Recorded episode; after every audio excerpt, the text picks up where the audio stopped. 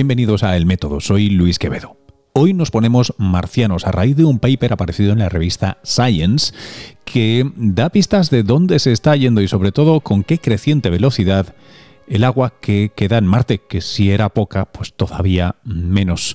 Vamos, que hace bueno aquello de, o mejor dicho, lo contrario de aquello de que llueve sobre mojado. En Marte se evapora lo ya evaporado para entender las cosas marcianas, pues eh, si se puede, hecho mano de un buen amigo y experto en estas cosas, Jorge Pla García, investigador del Centro de Astrobiología del CSIC INTA en Madrid y además eh, científico activamente involucrado en la investigación de Marte. Le he pedido que reseñe ese paper para nosotros y de paso hablamos de cómo está la cuestión del planeta rojo, qué misiones se esperan, cómo va a ser 2020 en esta agenda marciana. Eh, os animo mucho a que le sigáis eh, en redes. Eh, pongo un enlace a sus redes aquí en, en las notas del podcast. Y recordaros que si queréis más conversaciones interesantes alrededor del mundo de la, de la ciencia, en el método.fm las podéis encontrar, por supuesto. Si además pasáis por cuonda.com, quien produce y quien distribuye este programa, podréis encontrar muchas otras eh, opciones que seguro os van a interesar y que si os gusta esto, lo único que os pido a cambio es que compartáis, ayudéis a infectar a más orejas con el amor por la ciencia. Compartidlo en vuestras redes sociales, poned una valoración en vuestra plataforma de podcast favorito, iVoox, iTunes, donde os dé la gana. Poco más, arrancamos ya con Jorge. Que lo disfrutéis.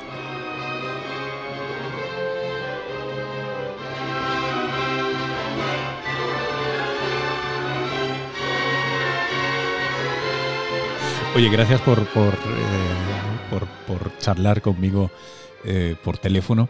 Eh, debería haberte visitado, pero bueno. Por cierto, pongo a grabar ya, que así lo hacemos todavía más informal, si te parece.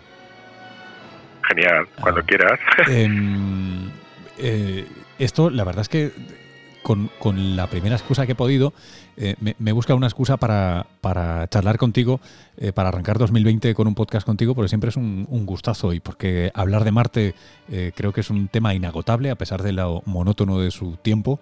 Y creo que se han acumulado cosas y, que, no he contado yo aquí, y que me gustaría que, me contaras y que escuchara la audiencia de, este podcast. Así que, aunque estrictamente tenemos un, un Science delante que habla de tormentas y, de agua en Marte, eh, podemos empezar por ahí, pero vamos donde, donde quieras. Sí, el Science está calentito, calentito, recién salido del horno. Está, está del horno, efectivamente. Estamos hablando en, en el viernes eh, día 10 y creo que salió en horas de la tarde del 9, ¿no? ¿De, de, qué trata? ¿Por, qué es un Science y no, y no otro, otro journal? Bueno, el, principalmente porque el descubrimiento tiene bastantes implicaciones en cuanto al conocimiento que teníamos de la pérdida de agua de, del planeta rojo. Sabíamos que, que Marte había perdido eh, gran parte del agua que tenía en el pasado, sabíamos que seguía perdiendo mucho agua en las capas altas de la atmósfera. Lo que no sabíamos es que eh, estaba perdiendo eh, agua de una forma acelerada. Es decir, hay estaciones del año en las que en las que pierde mucha más agua de la que se pensaba. Eh, tanta, es decir, yo, yo, lo tomaba por completamente seco, pero entiendo que, eso es una apreciación comparativa con, la Tierra, porque agua, a verla, hayla, como para que la podáis medir, em, que se esté secando y cada vez más rápido, significa que en qué se va a transformar si ya, si ya parece un desierto. Eh, bueno, yo creo que lo más importante para el oyente es recalcar que eh, el agua en Marte es muy polémica porque siempre está eh, saliendo en las noticias. Se está descubriendo agua en Marte. El agua en Marte actual o lleva descubriéndose desde la década de los 50. lo que no conseguimos detectar es agua líquida, ni en, ni en superficie ni en el subsuelo. Lo que estamos encontrando es hielo de agua en el subsuelo y en los casquetes y concentraciones muy chiquititas, muy chiquititas de vapor de agua en, en la atmósfera. Eh, como bien has dicho, está prácticamente seco. Eh, ¿Qué pasa? Que incluso a día de hoy, eh, esas pequeñísimas cantidades de vapor de agua se siguen perdiendo al, al espacio. se han hecho estimaciones, o bueno, o incluso hoy tenemos observaciones con el orbitador Maven, de, hablan de toneladas de pérdidas de, de atmósfera al espacio a diario y parte de esa pérdida es del hidrógeno que se disocia en las partes altas de la atmósfera procedente de, moléculas de vapor de agua. ¿Por qué esto sería importante? Bueno, es importante porque, eh, mm, en primer lugar, no sabemos o no sabíamos cuáles eran los mecanismos de esta pérdida de, del agua en Marte eh, y, sobre todo, eh, siempre me gusta decir que cuanto más estudiamos otras atmósferas o atmósferas de otros planetas y mejor las comprendemos, más comprendemos la nuestra propia porque si hay muchísimos enigmas que se nos escapan de Marte, también hay muchos que no entendemos de la Tierra. Y estudiando más las atmósferas de, Venus, de, de Marte y de otros cuerpos, más comprendemos la nuestra propia. Eh, estos son, eh, perdona que salte a la ciencia ficción un momento y enseguida nos podremos hablar de cosas más, más aterrizadas o amartizadas. Eh, esto es un problema desde el punto de vista de, cuando se habla de, terraformar Marte, ya sé que estoy saltando a dos siglos en el futuro, pero vamos, el hecho de que, de que se seque con esta alegría es si cabe un problema más añadido o, en fin, es uno de los, de los miles de problemas que tendríamos.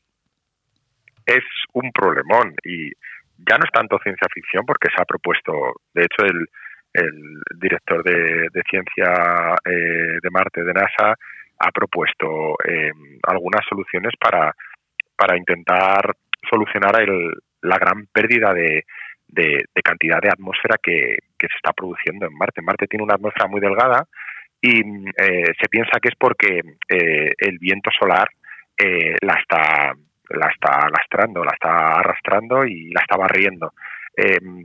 ¿Por qué la está barriendo de esa forma tan rápida y, no lo hace, por ejemplo, con, la de la atmósfera de, nuestro planeta?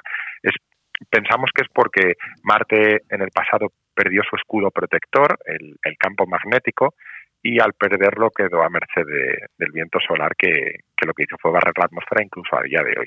Entonces, se han hecho muchas propuestas para terraformar Marte y crear una atmósfera. Eh, Elon Musk incluso propuso detonar bombas atómicas en los casquetes para derretir el CO2 en fase hielo de los casquetes polares que pasara a la atmósfera para engordarla.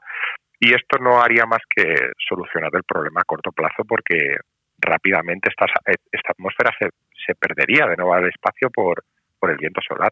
Lo que, lo que se está trabajando y lo que se está proponiendo es ideas para eh, o bien regenerar el campo magnético de Marte o bien crear un escudo protector entre el Sol y Marte que evite que ese viento solar barriera la, atmósfera que, creáramos de nuevo. Pero es ciencia ficción, como dices. Eso, sí, sí, ahora sí que ya estoy alucinando, porque generar, o sea, recuperar el campo magnético eh, de alguna manera plausible, porque hasta donde yo sé, de hecho, es una de las cosas sobre las que, bueno, ignoramos mucho sobre muchas cosas, pero sobre el campo magnético, incluso la, la Tierra, la dinamo de la Tierra, no lo tenemos eh, especialmente claro, ¿no?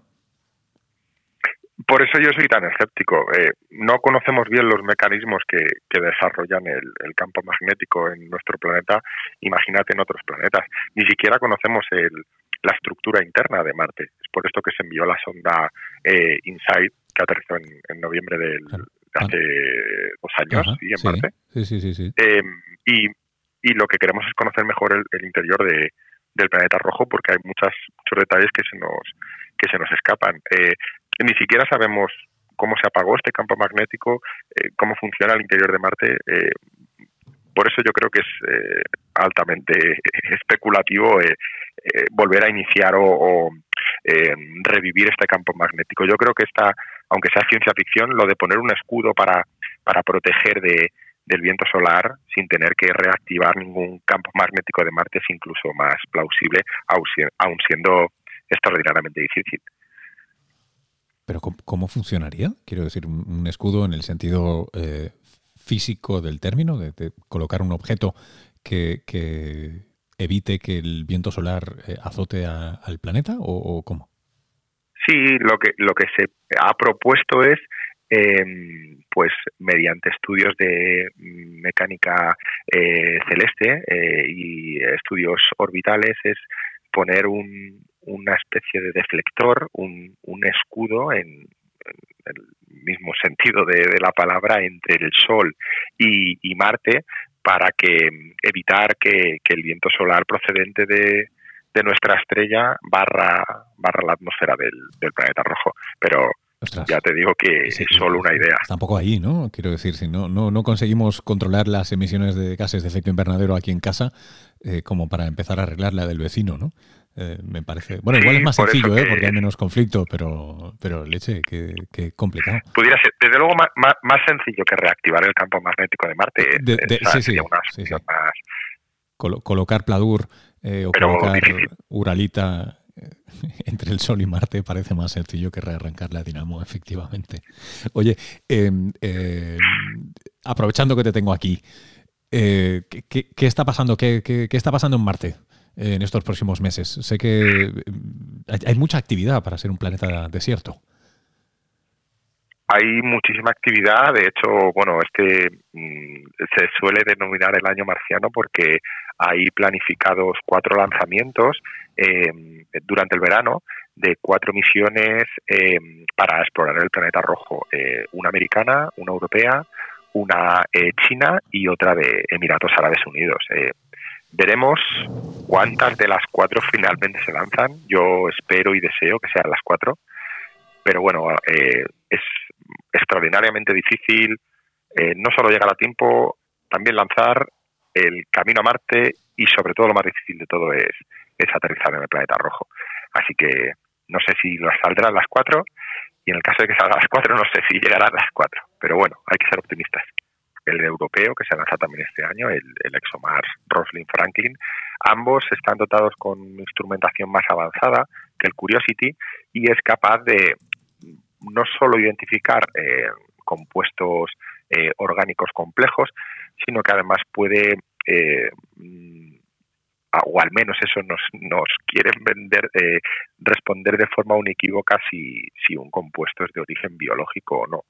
Yo de momento soy un poco escéptico porque mm, es muy difícil determinar si, si algo es eh, de origen biológico o no. Eh, la comunidad científica tendría que, ponerse de acuerdo. Yo creo que, va a haber bastantes falsos positivos y es una combinación de técnicas diferentes lo que va, lo que va a determinar si, si un compuesto es de origen biológico o no. Y em, me hablabas de otras tres misiones que de manera así muy somera, resumida, ¿qué es lo que van a hacer? ¿Aprox? Pues eh, la China es tan solo un demostrador, es para decir, eh, tengo la capacidad de ir a Marte. Eh, a mí no me extrañaría que lo consiguieran a la primera, porque China se ha convertido en, la primera potencia mundial en espacio, ya el crecimiento ha sido brutal y lo que quieren es hacer una quieren traer muestras a la Tierra antes que Estados Unidos. Esto es una nueva carrera espacial, como la que hubo durante la Guerra Fría entre la URSS y, Estados Unidos. Ahora China se quiere llevar el gato al agua y para hacerlo, em, fíjate que la primera sonda la mandaron en el 2007 y estamos hablando que en el 2019, solo 12 años después, año 2020, 13 años después, quieren aterrizar a la primera en Marte. No solo aterrizar, sino que con la experiencia que adquieran, quieren traer muestras de vuelta a la Tierra en el año 2030, para hacerlo antes que, los americanos. Esta es la China. Y la Emiratí es eh, también una simple demostración de, que por primera vez un país árabe puede llegar a, otro planeta. Eh, es solo un orbitador, es una misión mucho más sencilla que las tres anteriores, la europea, la americana y la china, pero, pero bueno, también tiene su mérito y, y, se supone que van a estar allí en, en, Marte el año que viene, en el 2021. En, en, de las que me hablabas al principio, en las que participas, ¿cuál es el papel español? En el bueno, el papel español es, en el Mars 2020 es, es doble porque em, uno de los instrumentos científicos eh, lo desarrollamos aquí en el Centro de Astrobiología, es una estación medioambiental que se llama MEDA, el investigador principal es eh, José Antonio Rodríguez Manfredi y es una versión eh, evolucionada o, mejorada de las dos estaciones meteorológicas que ya tenemos en Marte. Tenemos REMS a bordo del Curiosity, que lo aterrizamos en el año 2012, y tenemos la estación meteorológica española Twins a bordo de InSight, que aterrizó en, noviembre del, del, 18. Ahora queremos enviar la tercera, esta del MAS 2020, Y como te digo, es una versión muy mejorada, nos va a dar mucha información de la atmósfera y sobre todo de, del polvo en suspensión, que es uno de los grandes enigmas y poco estudiados del planeta. Y, la, y el otro instrumento es una, es una antena de alta ganancia, que es también de fabricación española, que es la que nos va a permitir comunicarnos directamente con el rover cuando no podamos hacerlo de forma indirecta con los orbitadores que tenemos en Marte. Oye, eh, eh, ¿cuál es la, tradición o la historia de por qué, por qué este expertise español en esto en particular? Bueno, em, esto de poner instrumentos o cacharros en otros planetas en términos de probabilidad es em, bastante curioso porque si bien em, cuando te toca la lotería es muy difícil que te vuelva a tocar, en espacio cuando te seleccionan por primera vez y demuestras que, que construyes en plazos, que, vuelas a Marte y que funcionas bien, tienes una probabilidad muy alta de que vuelvan a contar contigo. Y eso es lo que nos ha pasado a, al grupo de aquí, del Centro de Astrobiología. Eh, tuvimos la suerte de incluir REMS en Curiosity y salió también, construimos también y, sigue funcionando a día de hoy, que han seguido contacto con nosotros en las siguientes misiones. En Twins para el aterrizador InSight y la estación meteorológica MEDA para el Mars 2020.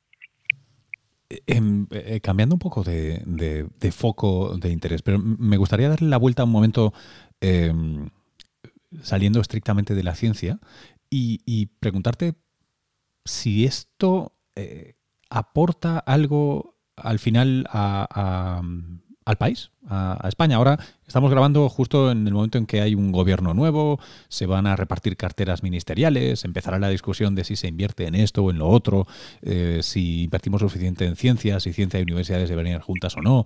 Y siempre me gusta cuando tengo investigadores, sobre todo que estáis en centros eh, tan interesantes, ¿no? Como, como el CAP, porque estáis participados por, por defensa, por el CSIC, por, en fin, eh, ¿qué, qué, qué piensas que contribuye ese tipo de participación, además de que mole, además de que sea súper chulo, nos, ¿nos da algo, nos aporta algo? Bueno, nos aporta no solo conocimiento como, como especie, sino que además nos aporta muchísima eh, atención y eh, digamos que atraemos recursos y futuras colaboraciones o, más propuestas de, instrumentación para el futuro. Eh, tener instrumentos que, han sido seleccionados eh, y que funcionan en otros planetas hace que, otras instituciones quieran contar con nosotros para, para seguir desarrollando tecnología. Esto es una mayor fuente de ingresos, eh, conocimiento y, generación de, bueno, de, nuevos eh, científicos e, e investigadores. Em, por desgracia, nuestro sistema político es bueno, no solo el nuestro, yo creo que no, no es un problema nuestro, sino que eh, los políticos siempre suelen ser cortoplacistas y mm, está demostrado que cuando uno invierte en tecnología, en investigación, desarrollo, a largo plazo tiene unos beneficios brutales, no, no solo económicos, sino también en el, en el tejido industrial. Ya sabes lo que solía decir Carl Sagan, que si te comes la semilla del arroz porque tienes mucho hambre, ¿qué vas a tener para sembrar y darle de comer a tus hijos el, día de mañana? Yo creo que eso es un poco la lectura, el, invertir hoy en ciencia, tecnología, educación, es lo que nos va a hacer muchísimo más prósperos y ricos en todos los sentidos en el futuro. Ojalá, ojalá, ojalá, ojalá. Eh, esto. Oye, una, curiosidad. Em, este tipo de proyectos em, se pagan, ¿no? O sea, traen, traen dinero. Estos instrumentos se pagan. Ah, bueno, con truco. Se pagan. Eh, sí, sobre todo en, digo truco por, por la parte eh, americana, que tenemos siempre como muy idealizada a, la NASA y, los sueldos, los, los ingresos, eh, los pagos. Sin embargo, mm, tenemos, ahora estamos atravesando una crisis muy fuerte en el sector marciano de, NASA.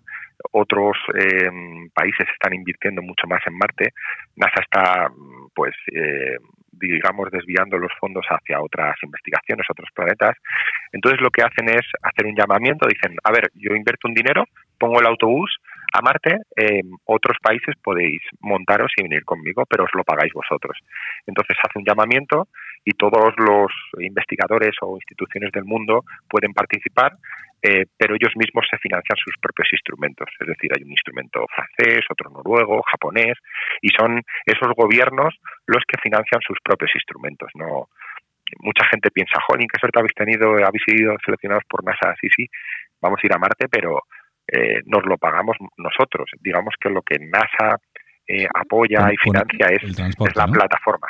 Bueno, eso es el transporte. pero no está nada mal, ¿no? Esto es como quien va sin coche a una boda y a las 3 de la mañana tienes que regresar y alguien te ofrece una plaza en su coche. Eh, si no te cobra la gasolina, es, es una persona caída del cielo, ¿no?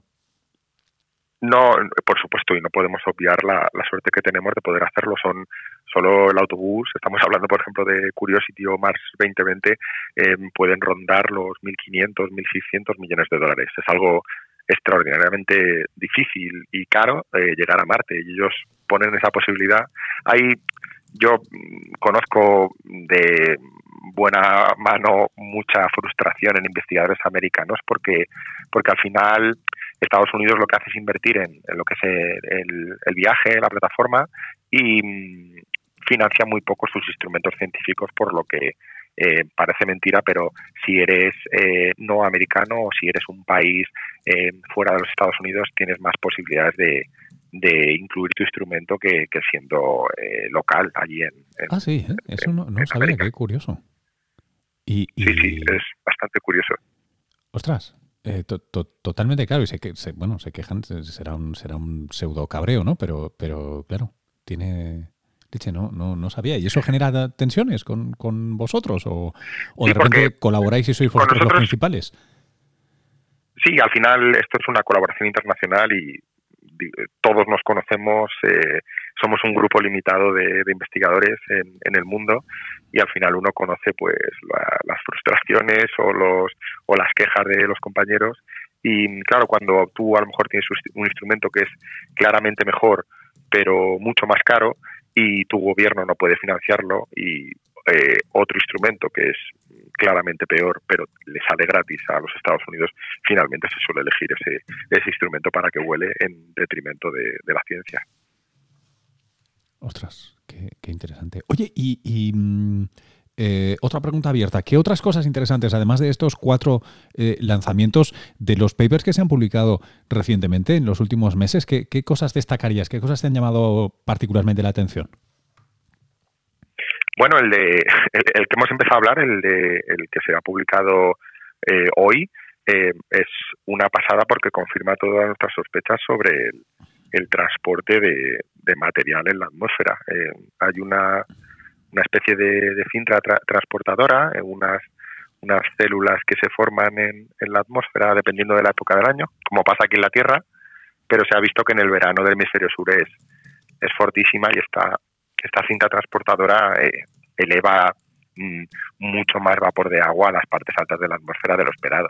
Por eso se está perdiendo de una forma acelerada. Pero bueno, luego, no sé, hay todo lo que se hizo de, por ejemplo, los descubrimientos del metano del año pasado, los no descubrimientos, los descubrimientos. Hay una batalla ahí entre, entre las misiones eh, y los investigadores realmente no saben qué es lo que está pasando con, con el misterio del metano en Marte. ¿Por qué? ¿Qué, es, lo que sucede? Alguna vez hemos hablado en ello, pero refrescamelo, porfa. Pues mira, eh, hemos enviado un orbitador eh, que era el que por fin iba a resolver el misterio del metano en Marte, porque tiene instrumentación eh, avanzadísima y por duplicado, tiene instrumentos que son absolutamente independientes y ninguno de estos instrumentos ha detectado absolutamente nada en la atmósfera de Marte al mismo tiempo que el rover Curiosity en el suelo está detectando eh, metano atmosférico y eh, fluctuaciones de metano a lo largo del año. Eh, sí que es importante o es muy importante decir que este orbitador es capaz de, detectar partes pequeñísimas de metano, si estuviera ahí lo tendría que detectar, pero siempre desde la capa alta de la atmósfera hasta 3 kilómetros sobre el suelo. Es por esto que los que todavía, o, los believers, los que se eh, aferran a un clavo ardiendo, eh, intentan eh, llegar a la conclusión de que hay algo que está pasando entre el suelo y tres kilómetros de altura que está destruyendo rapidísimamente el metano. Es una hipótesis muy exótica, eh, muy difícil que suceda, pero a día de hoy es de las pocas soluciones plausibles para reconciliar ambas observaciones, las del suelo del Curiosity y las de este orbitador de, la Agencia Espacial Europea. ¿Con, los próximos instrumentos eh, podremos aclarar esto o todavía no? Por desgracia no, porque no ninguna de las misiones, eh, ni la china, ni la europea, ni la americana, tienen instrumentación como para detectar el, el metano atmosférico en, superficie. Esto va a seguir alimentando el, misterio y, se va a seguir incrementando eh, la inversión para, para intentar investigar qué, es lo que está pasando. Oye, una, una, última y con esto ya no te robo más tiempo. Em, ¿Sigues percibiendo que Marte es un tema que llama la atención, que es sexy, que es eh, que los medios te piden o que la gente se interesa mucho, o la cosa ha bajado un poco. Yo recuerdo ese pico del, Curiosity y de los y de los minutos de tensión de, de, aquella operación de vida o muerte. Em, y desde entonces, eh, no sé si la cosa ha subido tan, ¿no? ¿Se ha mantenido tan arriba o, estamos, es decir, de otra manera, el, 2020 crees que va a volver a construir esa, ese pico de, atención y de, y de, interés? ¿O por algún motivo la ciencia en general está, está bajando un poco? Bueno, yo creo que eh, a medida que mm, descubrimos más eh, exoplanetas y más nichos con interés astrobiológico en, las lunas heladas o en otros cuerpos, el interés por Marte va, va decreciendo cada vez más y se va evidenciando como, como el planeta muerto y yermo que es. Y yo me gustaría ser mucho más optimista, pero mm, me cuesta mucho pensar que, que vamos a descubrir algo vivo o que hubiera estado vivo, en el pasado cuando llevamos tantas décadas explorando Marte. Sí es cierto que yo sí lo he notado, que en cada lanzamiento se vuelve a revitalizar este, esta atención eh, y no, no me cabe ninguna duda que este julio va a ser va a ser extraordinario con estos cuatro lanzamientos, va, va a volver a acapararse toda esta atención. Digamos que eh, la cosa se tranquiliza entre lanzamiento y aterrizaje, pero luego cuando aterriza, esto aterriza en febrero del año que viene, se vuelve a, llamar la atención de tanto de público general como de prensa. Pero sí, eh, estoy de acuerdo que como ya se está democratizando el espacio y hay otros objetivos en, en la Luna, eh, la estación eh, Gateway alrededor de la Luna, estas misiones a lunas heladas, a, a Titán, a Europa, Encélado, eh, digamos que cada vez el interés por Marte se va diluyendo eh, cada vez más. Bueno, pero sin, sin, que lleguemos a diluirlo del todo, sí que quiero cerrar esto haciéndote una propuesta, lanzando un órdago, que es, eh, ¿retransmitimos en directo alguno de los lanzamientos? Si, si por horario eh, encajan, podríamos hacer esto mismo, este podcast, en directo y lo ponemos en, en Instagram, por ejemplo. Eh, o en YouTube o, donde sea, ¿no? Eh, ¿Preparamos una de estas o qué? Sí, sí, claro, cuando quieras. Yo sé que en el CAP siempre organizáis, eh, lo veis en directo. bueno, igual tenemos que hablar con, con, nuestro amigo, nuestro jefe y gurú de comunicaciones allí, pero igual podemos, podemos montar algo y sería bien, bien divertido. Sería genial. Mm, todavía no tengo decidido si asistiré al lanzamiento eh, desde Cabo Cañaveral, eh, pero bueno, en cualquier caso, si estoy allí, lo podemos hacer desde allí, y si finalmente estoy aquí en el CAP, podemos hacerlo eh, aquí, en el local. Venga, perfecto. y si no, vamos a Cabo Cañaveral, oye, no, no será la primera vez, pero hace... Sí, sí, vamos, vamos. Bueno, tío. de verdad, qué lujo poder abusar de tu tiempo así. Espero poder hacerlo mucho, mucho tiempo más. animo a los que estén escuchando a que te sigan en redes y eh, aviso para navegantes, eh, lo anoto en las notas del podcast, así que no tenéis, no tenéis excusa. Merece la pena seguir las aventuras de Jorge por, por las redes y los diferentes medios. Que haga esto el podcast es un, es un favor, normalmente están medios de, de mayor prestigio, así que no, no os lo perdáis. Jorge, muchísimas gracias.